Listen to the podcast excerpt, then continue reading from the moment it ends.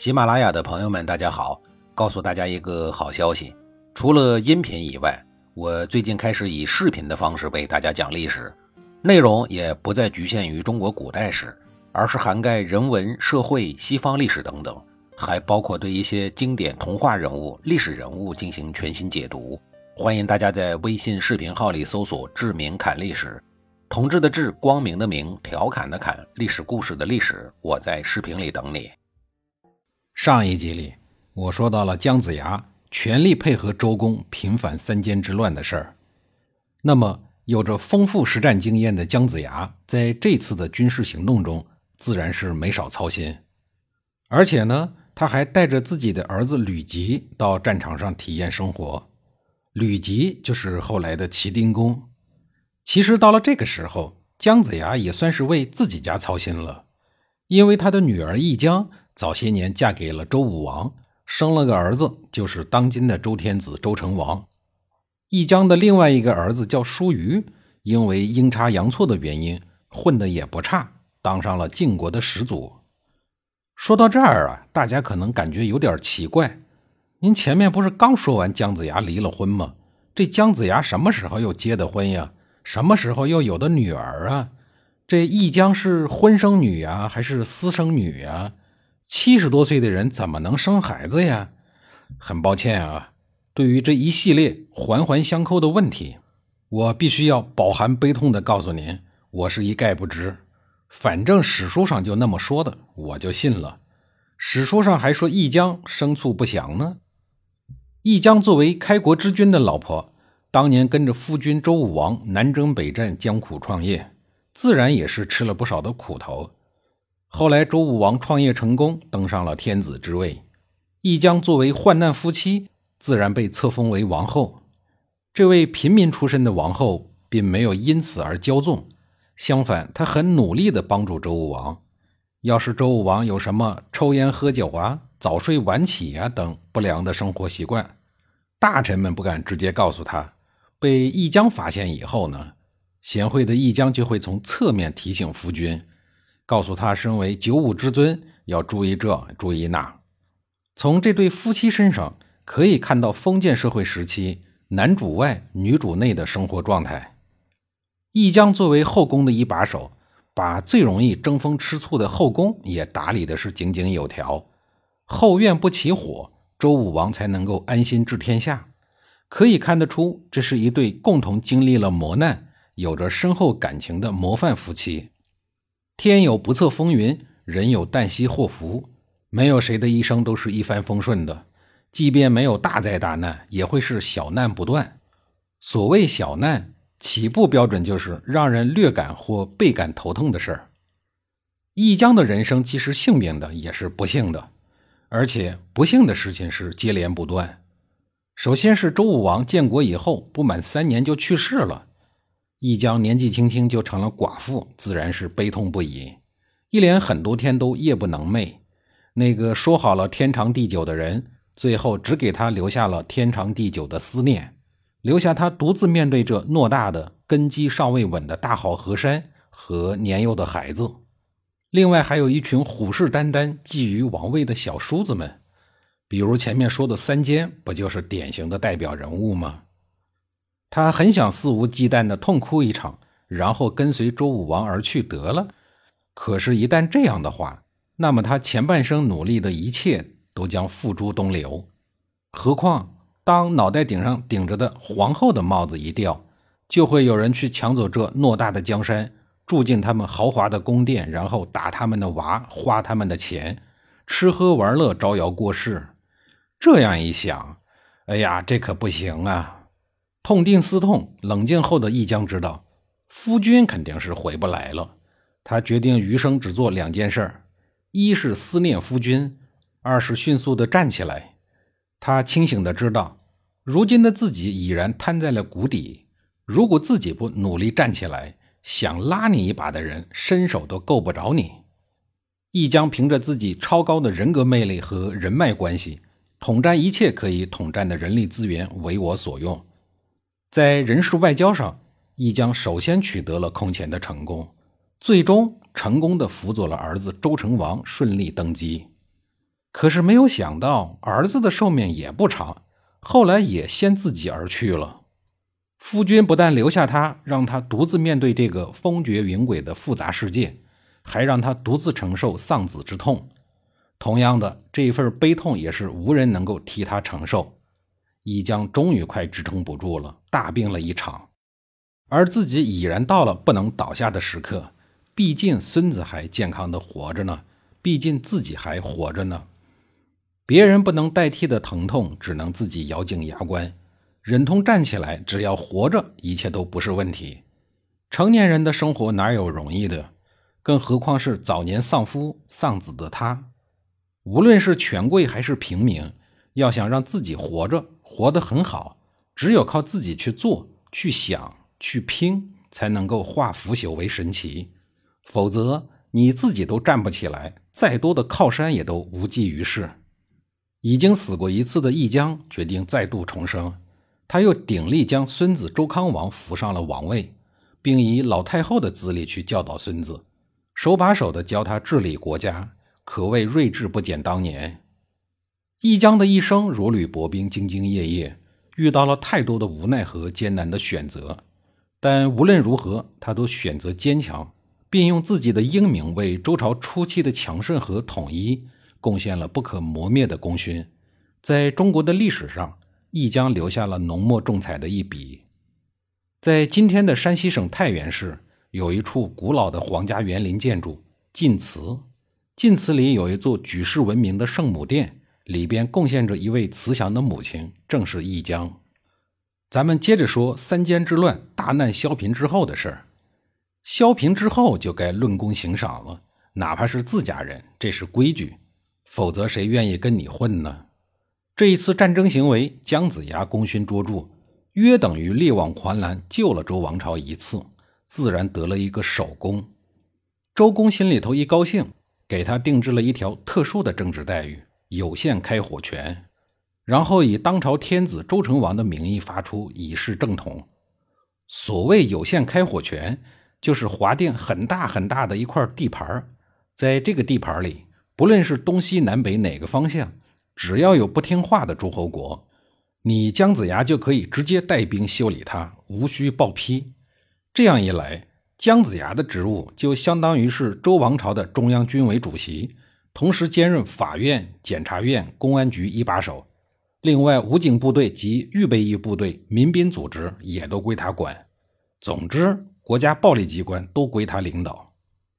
论功行赏之后，领导该找你谈心了，无非是感谢你过去的努力、当前存在的问题、未来如何工作等这些话题。周公也不例外。和姜子牙促膝而坐以后，不无感慨地说：“大周王朝治理起来难呐，总是存在这样那样的问题。虽然平反了三监之乱，但也伤了王朝的元气筋骨，很难说哪儿又要出什么乱子，那可就麻烦喽。太公呀，您有什么好建议吗？”姜子牙倒没那么多铺垫，言简意赅，就四个字儿：尊贤上公。翻译出来的意思就是。把有贤德、有能力、有功劳的人放到主要领导岗位上。补充说明，就是让能人、贤人帮忙管理大周王朝，而不计较血缘、亲疏、礼仪等等。说完自己的治国理念以后，姜子牙反问周公该如何治理。周公这回也言简意赅，说了四个字儿：亲亲尊尊。翻译出来的意思就是，我要靠礼仪来治理国家。周公是礼乐制度的创造者，他当然要维护周礼的权威。礼乐是什么呀？礼是稳定的意思，乐呢？这个乐不是音乐的乐啊，而是亲亲的意思。礼乐制度里包含了大到朝廷政治、设官分职，小到人民婚丧嫁娶、穿衣睡觉、接人待物等你能想到的一切事物、行为、活动，可谓包罗万象。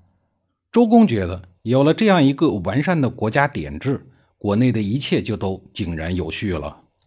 可是周公有没有想过，这么复杂的礼仪制度，对于当时绝大多数都不认识字的人民来讲，要想学会这些礼仪，会不会有些困难呢？因此，全面普法的工作面临着严峻的考验。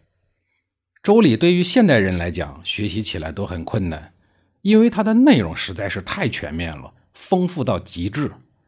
但大道至简，其主题思想归纳起来倒也简单，就是要让人的一切行为都要符合各种礼仪规范，以此来保障和谐相处。丰富到什么程度呢？就连男女恋爱之前的那点事儿，周礼都很贴心的想到了。周公要求男女在结婚以前不能够随便发生性关系，只有结婚当天才行。后来人们管这个叫周公之礼。您听一听啊，周公把天下黎民的吃喝拉撒睡爱等大事小情全部都想到了，真可谓心操碎了一地。说起恋爱婚姻啊，周朝的婚姻制度的设计还是有很多让现代人诟病的地方，尤其是其中的一条帝应制。肯定会被很多女性所诟病。在周朝，女子在自己的父母家里是没有宗法地位的，也没有任何的继承权。父母家对于女子而言，只是一个暂时的居住之地，夫家才是他们永久的家。他们出嫁以后会改成夫姓，一生的苦乐贵贱自此确定。他们可以因为夫君的宠爱而一生幸福。也有可能因为失宠而被打入冷宫，甚至还会被驱逐，从此过上凄惨悲凉的生活。他们的命运一生都不能掌握在自己的手中。最令现代人诟病的就是一个贵族或者是有钱人在娶妻子的时候，会把妻子的妹妹们一并娶过来，换句话说，把小姨子们一并娶过来。更过分的是，还要把妻子的侄女、婢女也要带上。婢女就是妻子在娘家时期的奴婢佣人。假如妻子的妹妹尚未成年，那就等她长大了再去嫁给自己的姐夫。总之是一网打尽，一个不剩。在西周时期，婚姻的缔结有三个原则，即一夫一妻多偶制。也就是说，男子除了有一个法定的嫡妻之外，还可以有妾有婢。当然啊，前提是你得能养得起。第二个原则是必须是异性，同性之间是不可以结婚的。古代人民居住分散，通讯又不发达，如何确定是否同性呢？家谱的重要性就体现出来了。同性之间的血缘关系比较近，近亲结婚不利于子女的健康成长，因此必须是异性结婚。有时候也是为了通过联姻加强与异性贵族之间的联系。进一步巩固家天下的宗法制度。换句话说，这里边有很多都是政治婚姻。其实啊，当代社会也有很多政治婚姻。第三个原则是，婚姻大事必须由父母来决定，并通过媒婆来中介一下，从而确保父母可以通过控制子女的婚姻来控制家族的未来。如果没有遵守上述的三个原则，就属于不合理智了。要是想上纲上线，就说你破坏礼制，礼崩乐坏。西周是个礼制社会，人民的一切行动之前，首先想到的是是否符合礼制。这就像德国人一样，做事儿之前都会先问自个儿符合规则吗？因此，德国人给人留下了近乎呆板的、缺乏灵活性的感觉。周朝时期的婚姻可以解除吗？可以呀，出现了七种情况，简称七去。丈夫或者公婆就可以单方面合法的解除婚姻。这七去呢，女士们不听也罢啊，免得你们七窍生烟、口吐白沫、不省人事。分别是不孝顺公婆、不生孩子、淫荡、有嫉妒心、身体有病、话多、盗窃。您一听啊就能明白，这七去呢是宗法制度下夫权专制的最典型的反应。您说淫荡？盗窃这个还可以作为休妻的理由，说话多了，身体生病了，也可以被合理合法的休掉，这不就是典型的霸王条款吗？为了平衡夫权，防止丈夫随意的休妻，周朝中央政府又假惺惺的特别规定了三不去。三不去是指妻子有以下三种情况是不可以休掉妻子的：一是有所娶无所归。说的是妻子出嫁的时候有娘家，但你准备休妻的时候呢，娘家人死光了，这个不能休，因为这个时候休妻会导致他无家可归，太不人性了。二是雨庚三年丧，是指妻子嫁入夫家以后，已经为公婆守过了三年之孝，此时的妻子已经尽了儿媳妇之道，因而不能够休妻。三是前贫贱后富贵，是指娶妻子的时候很贫穷，经过夫妻一起努力以后变得很富贵，此时休妻呢也是不允许的。您稍微琢磨一下啊，这三条对于想休妻的丈夫而言，根本就起不到什么约束作用。中国人钻空子的能力咱们不讨论。周朝初期创立的婚姻制度被后来的儒家大量的继承。并作为礼的重要内容被后世发扬光大，这对我国古代的婚姻制度产生了深远的影响。其实，直到今天，我国还保留了一些源自周朝婚姻制度里的部分内容，比如媒婆、异性结婚、政治婚姻等等。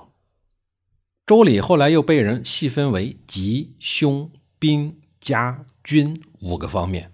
往下又分成了宗法制、分封制、嫡长子制、继承法、婚姻、井田等等，你能想到的全部的制度，它是一整套维护君臣宗法和上下等级的典章制度。其中，宗法制是西周社会最大的特点。宗法制是以宗族血缘关系为纽带，与封建制相结合，最后确立的一套土地、财产和政治地位的分配与继承制度。它的主要目的是用来维护贵族阶层的世袭统治。换句话说，如果您投胎到平民家庭，是没有任何的渠道能够进入上流社会的。周人将天下家庭化，家长为周天子，往下依次是诸侯、卿大夫、士、平民、奴隶。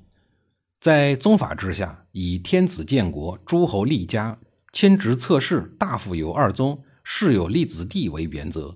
形成了一套系统而森严的等级制度。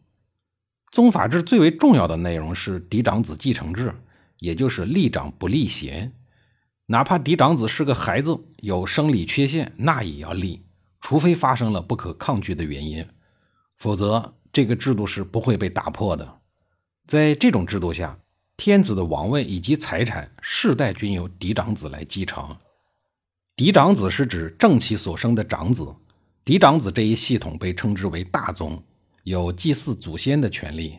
他们不但是王位的继承者，还是宗庙之主。宗庙之地就是国都。非正妻所生的孩子，比如小姨子生的、小妾、婢女所生的，都称之为庶子。他们的地位与嫡长子根本不可同日而语。一把手和二把手之间的距离，没有十万八千里，也有两万五千里。距离虽然有，但是如果你幸运的出生在王室，如果没有什么例外的话，还是会被封为诸侯或者是卿，最不济的也得是个大夫。相对于大宗来说，庶子这一系统被称之为小宗。天子的王室执行宗法制，下面的各个诸侯、大夫、士这几个阶层，在其本人的势力范围内，也大多数遵循宗法制，上行下效。随着宗法制的发展，这种嫡长子继承制就慢慢的普及到普通的平民之间。具有普遍性的宗法制，实际上是以血缘关系形成的一套等级森严的上下贵贱制度，其目的是在于将血缘系统和政治关系相结合，防止贵族间对于权力和财产的争夺。如果说封建制度从政治结构方面建立了贵族间的等级秩序，那么宗法制则注入了特定的内容，贯彻了崭新的原则，使这个等级秩序得到稳固。在宗法制的影响下，逐步就诞生了中国独有的家谱文化。家谱文化可谓源远流长、博大精深。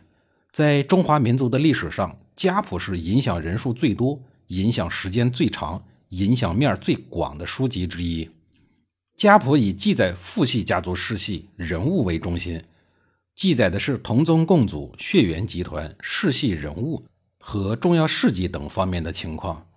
几千年以来，中华大地的历史不断的演变，大的家族日久人众，如果遇到了天灾、改朝换代、迁徙等情况，族人就会因为迁徙流离，散布各地。而维系家族成员的，正是家谱这个传承之书。而中国的姓氏文化则更为的古老渊源。不断的改朝换代，以及避讳改姓、避难改姓、复姓改单姓等等，姓氏变得更为的复杂。假如没有古书或者家谱的记载，其真正的出处源头就更加的难以查证，就没有办法知道自己的根源来自何处。通过家谱认清自己的姓氏源流，这样才能够世世代代传承下去，才能将族系根源永续流传。每个家族的家谱上，除了有上面我讲的内容之外，可能还会有本家族的家训，用以教导后人。家训的内容一般都会包括注重家法、国法、和睦宗亲、孝顺父母、合乎礼教等儒家所推崇的内容。家谱是一个家族的生命史。它不仅记录了一个家族的来源、迁徙的轨迹，还包括了该家族的繁衍、婚姻、文化、家约、当时的历史面貌、社会风尚，以及那个历史背景下人们的生产、生活等历史文化的全部过程。因此，家谱是重要的历史典籍，是史学的重要组成部分，是中华民族的三大文献之一。另外两个是国史和地方志。国有史，方有志，家有谱，是中国历史的三大支柱。重视传统文化的中华民族，现如今有很多家族对重修家谱十分的重视。正所谓“乱世藏黄金，盛世修家谱”。周礼作为中国传统文化的重要起源之一，它对中国的影响十分巨大。在下一节里，我继续给您讲述周礼对中华文明的影响。